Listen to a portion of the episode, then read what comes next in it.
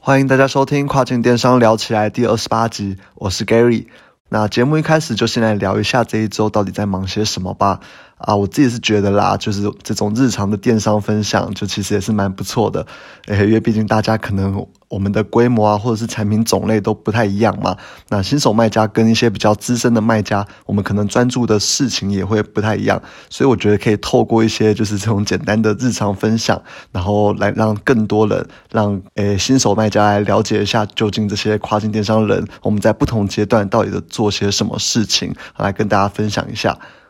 那基本上啊，这一周其实都在准备一些四月份，就是这个月份我们要准备出货的一些新产品。那就像我们之前聊过的嘛，就是我们诶一个新产品要准备的东西其实是很多的嘛。那包括我们之前提过的一些小卡啦、配件啦，然后你要处理这些包装等等。好，其实每一样东西，好，我们都是跟不同的工厂去去交货的。然后再来配送到我们的工厂，那最后在我们工厂再把它包装成一起哦。所以说，像是这些可能是举例来说小卡好了，基本上我们就直接的把我们想要放的资讯给诶事先先排版好，然后再上这个 Fiverr，就是这个外包的全世界最大这个外包 freelancer 的网站嘛。我们到 Fiverr 上面去找一些外包来设计，然后诶设计完之后，我们就把这些东西发包给厂商来做了。好啦，基本上啦，就是对我们来说啦，我们这些资讯通常都会自己写好嘛，因为我们要确保说我们这些小卡上面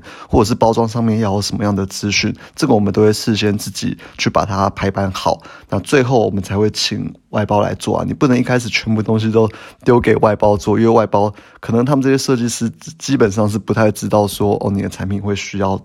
诶哪些的资讯。摆在你的包装或者是摆在你的小卡上面啊，所以说我们基本上啊都是先，诶自己先排版过，再丢给外包来做。那最后诶的这一款东西，我们再请这个印刷厂来帮我们印刷。那当然，其他配件是这样子啊。那通常啊，比较需要注意的就是这个交期的部分，因为毕竟最理想的状况就是可能你你的产品在制作完之后，然后那些配件或者是那些小卡或者是包装的东西，其实也刚好都到了，那就可以快速的诶在你的工厂包装出货。那我觉得这个就需要蛮多的沟通了，因为你要去确认每一样的交期嘛。那这个是诶，我觉得在这个管理生产的这个部分是比较重要，需要去诶特别注意的地方。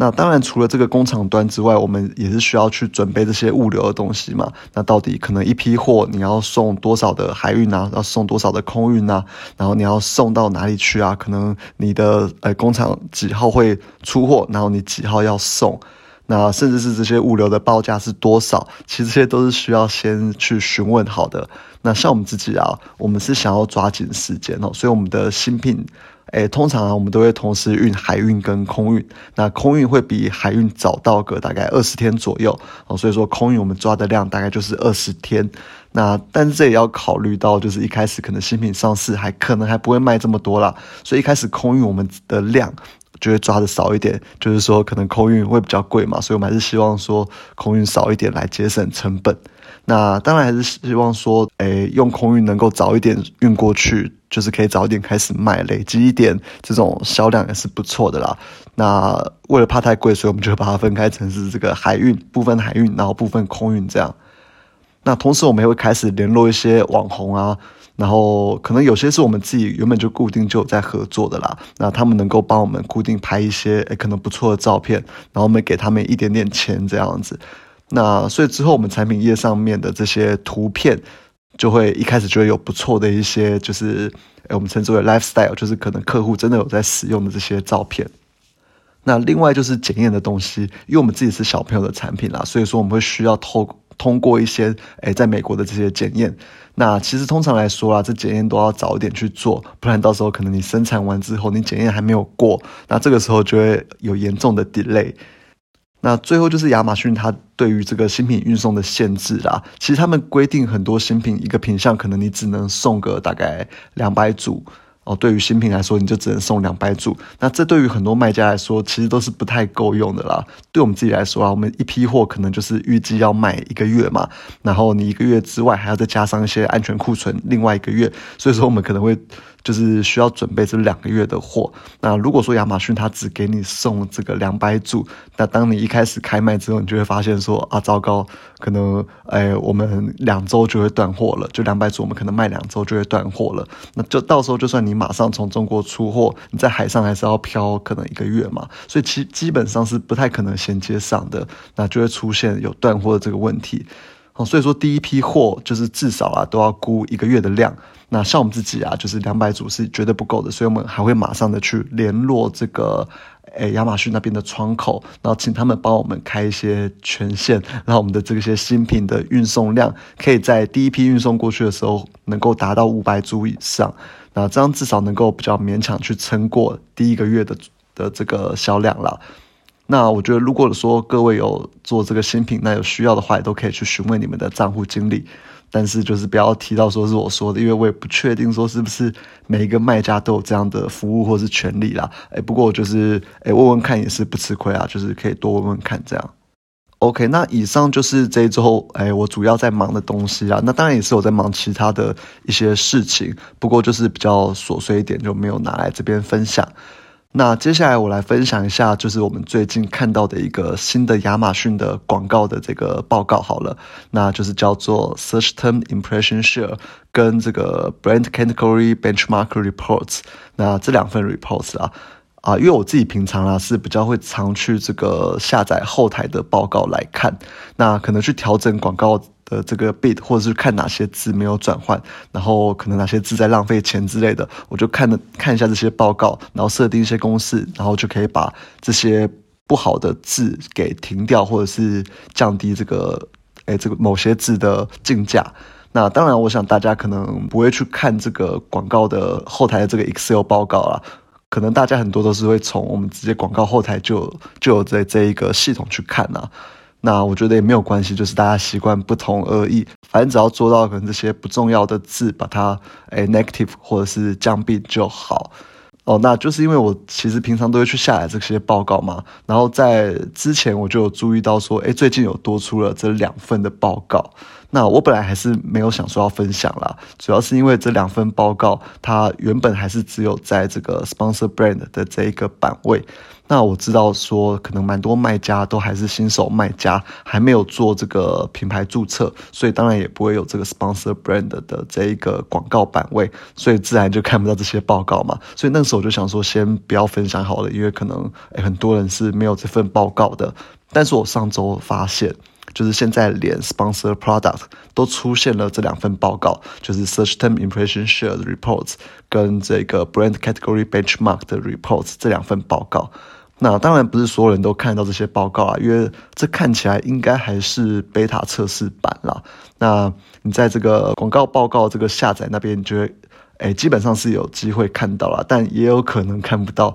不过我觉得也不用担心啦，或许可能现在看不到，那它过几周就会出现，也说不定。好，Anyway，那既然呃我看到了，就想说可以先来分享一下这份报告到底要怎么看啊？因为毕竟这个 Sponsor Product 这个广告版位，其实基本上是每一个卖家都会有啦。那我觉得可能哎这两份报告应该很快也会出现在可能各位新手卖家的这个报告里面。那如果说对于这个 sponsor brand 或 sponsor product 可能不太了解的卖家，可能要先回听一下之前的集数，不然可能接下来讲的你们可能会听不懂。那我就先来介绍一下第一份报告，是 search term impression share 的报告。那基本上它是会把每一个 search term 都给拉出来，然后有两个这个栏位是非常重要的。第一个就是叫做 impression share，也就是你的这个 search term，就是你的这个搜索词的这个广告总曝光数占了所有的 search term，就是所有的搜索词的曝光数多少的比例。那我直接举例来讲好了啦。假设手机壳好这一个搜索词的广告曝光数是一万，那也就是说所有竞争者啦，所有竞争者来下手机壳的这一个字的这个广告总曝光是一万。那如果说你自己的广告曝光数，你自己打手机壳这个广告曝光数是一千的话，那你的这个 impression share 就是十 percent，因为你的这个一千占了总体。哎，总体的这个曝光数的十 percent 嘛，所以你从这个栏位就能够看得出来，你这个搜索词，哎，大概抢了整个市场多少的曝光比例这样。这个功能好用的地方在于说，你可以借此去判断你是否应该要去增加更多的竞价，去抢某一个这一个关键词的，哎，某一个搜索词更多的曝光。那我自己举例来讲啦，就假如说你这个搜索词的 echoes，哎，你觉得这个 echoes 很不错，哎，就是你觉得你这个 echoes 低于你目标的 echoes 好了。那通常我们会想说，哎，能不能去提高一点竞价，还低于你目标 echoes 的情况下，多一点竞价去抢更多单嘛？但这个时候，哎，可能你如果看到这个报告上面是写说，哦，你这一个搜索词的 share，就是这个搜索词的占比，已经是接近百分之百了，或者是根本就是百分之百，那其实就算你加多少的竞价，加多少的 bit 上去。其实都是在浪费钱了嘛，因为你本来就已经占了百分之百的曝光了，所以说你你这种情况就是完全没有必要再去诶加 bits 上去。那换个角度想哈，如果说你发现了你的这个 share 就是你的占比只有五十到六十 percent，但是你的 ACOS 还是蛮低的，就低于你的目标 ACOS 很多，那当然自然就可以多加一点竞价嘛，因为你是有机会去抢到那些诶本来你没有抓到的这些曝光。哦，那这边我也简单的复习一下我们之前说的啦，就并不是所有的广告你 A c o s 越低越好，那这其实是错误的观念啦。因为如果说你 A c o s 低，但是你只有一两单，跟你 A c o s 稍微高一点，但它却能够帮你带来十几单。哎，这两种状况之下会选择后者啦，因为只要 echoes 它不要超过我的成本，其实你的单量增加，我觉得就是一件好事啦。所以说我们不应该去追求更低的这个 echoes，而是应该去追求更接近你目标的 echoes，然后再把你的这个转单量拉高，营业额拉高。哎，我觉得这样才是一个比较正确的操作啦。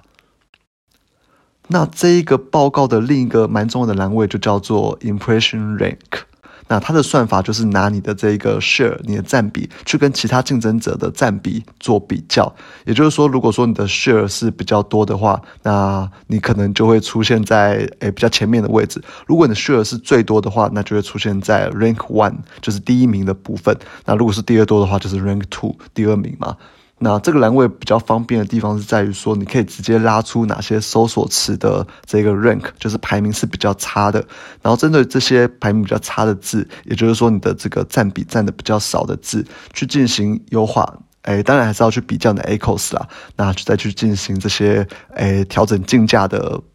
哎一些动作，来增加更高的这个 impression，也就是曝光数的哎占比。哎，所以其实这个。报告我觉得是不错啦，就是让你跟你的这个搜索词有更多的掌握。当然，除了看 echoes 之外，那更多的是可以去跟这个竞争对手做比较嘛。你可以看得出来，你哪些字是可以，诶，有需要去提高更多的这个曝光。那我觉得这边特别要注意的地方就是说，这个报告啊，其实他说的都是。哎，search term 也就是搜索词，它不是说关键字哦哦。如果分不清楚这两者的差别的话，可能哎，观众朋友要回去听一下，因为这两者的差别是还蛮大的哦。所以说，当你在这份报告上面，如果说看到一些字是可以去优化的话，你最后还是要回归到你的 keyword，就是回归到你的关键字那边做调整，而不是直接调整这一个搜索词的部分，那这样才会有哎效果啦。好，那第二份报告是叫做 Brand Category Benchmark Report。那这一份报告就是以你整个品牌为单位，然后去跟其他类别，诶，去跟你这个可能类别上面的这些其他竞争对手去做比较。那它比较的点有几个啦？包括了，就是我们比较注重的，像是曝光数啊、点击率啊、转换率啊、呃，echoes 或是 ros 等等的都有去做比较。那它比较的方法就是去抓这个四分位数啦，也就是抓这个排名第二十五 percent 的人，跟排名第五十 percent 的人，以及第七十五 percent 的人。那把这些四分位数的竞争者的数据给抓出来，然后再去让你看说你自己是位于诶可能哪一个区间里面。那这边如果说不知道四分位数是什么的话，可能要自己去 Google 一下啦。就我那个不是数学老师，我真的没有办法直接解释啦，解释不来。反正就是，哎，就就可以想象说，你把所有的人分成是四等份啦，可能头一部分就是前二十五 percent 的人嘛，然后再中间部分就是五十 percent 的人，那最后就是七十 percent 的人。好，那这边我直接举例好了啦。假设你现在诶在卖这个手机壳，然后你的这一个类别，你在某一个类别的曝光数是一万好了，然后你在同类别里面的这些竞争对手，在第二十五 percent 的这一个竞争者的曝光数是五万，那第五十 percent 竞争对手的曝光数是五千，所以你的一万其实是介于在这个五千跟五万之间，好，所以你就可以得知说，哦，你的曝光数是在于这个。第二十五 percent 到第五十 percent 的人之间，那你大概就可以知道说你的这个优化的方向是在哪边啦。哦，那不知道这个例子有没有听懂啊？那我再举一个例子好了。如果说你今天曝光数是可能十万好了，那跟刚刚一样，你你这个第二十五 percent 的竞争对手的曝光数如果是五万，然后第五十 percent 的曝光数是五千好了，那你的刚刚说的这个十万其实就是多于这个第二十五 percent 的竞争者嘛？那所以说你的。哎，这个曝光数的排名就在这个类别之中，会是站在前二十五 percent 的这个范围里面啊，就是表现很不错这样。那我觉得这个报告实用的地方是在于说，哈，我们平常都会觉得说自己的可能 echoes 太高啊，我们很想要去降这个 echoes，但当你发现，哎，看了这个报告之后，其实很多，哎，可能你就会发现说，你的 ACOS 是在同类的竞争对手之中，可能前二十五 percent 的。那这代表说，你其实你的这个 ACOS 表现可能是很好的，只是你自己觉得太高而已。当然啦，相反的，如果说你发现你的转换率比七十五的那一个区间的竞争者还都还要差的话，那可能就代表说你要多多的往这个转换率的方向去做这个优化，因为毕竟你比七十五人都还要不好嘛。那当然就是会有很多改进的空间。那以前啦，我们基本上都是没有办法得知竞争对手的状况嘛，所以常常都是瞎子摸象，我们会不知道说自己的转换率或者是 ACOS 表现到底是不是好的，然后你又很难上网去就是 Google，因为毕竟可能每一个类别每一个产品他们的这些转换率都差的很多啦，因为像是。我举例来说，像是这个比较低价的民生用品，它转换率一定就会比比较高价的产品还要来得高。所以说，其实你很难去做比较啦，就是你没有办法知道说你你自己的这一个转换率是 ACOS 到底是好还不好。但现在如果说有这个报告之后，你就可以去从这个报告看出一些端倪，因为毕竟你就是在跟你同哎同样类别的这些产品或者是竞争对手去做比较。那你就可以知道说自己到底是在诶，可能四分位数，刚刚说的二十五 percent、五十 percent 及七十 percent，你到底是在落在哪一个区间啦？那针对哪个地方可以再去做优化？这样啊，最后还是要说一下啊，如果说你没有这个报告的话，或者是还没有看到这个报告的话，其实也没有关系啦，反正之后就是慢慢等就好了。我觉得重点啦是你们可以去消化，哦，可能我这次分享的东西，其实这里面涵盖了很多很多的这些广告或者是电商的逻辑。那其实这些逻辑，呃，都是在你们之后在优化广告或者在优化界面的时候，诶，都会有很大的帮助啦。那我觉得这就是一个训练的过程，诶，大家就先听先学吧。因为之后如果说要做到自家站或者做到自己的品牌官网的话，其实会有很多。诶，更困难的地方，那对我来说啊，其实都是同样的逻辑。反正只要前面的这些逻辑搞清楚之后，你未来要做什么都会比较轻松啦。那我觉得现在先学的话，就是也是总比之后可能你真的在下广告的时候乱下一通，然后又可能赔钱缴了一堆学费，我觉得还比较好啦。对啊，那其实电商我觉得啊，其实。最后做到最后都大同小异啊！我觉得就是大家要能够融会贯通，然后平时就是去多听多看，我相信一定会有诶很大的帮助啦。OK，那这一集就先分享到这边，就谢谢大家收听，拜拜。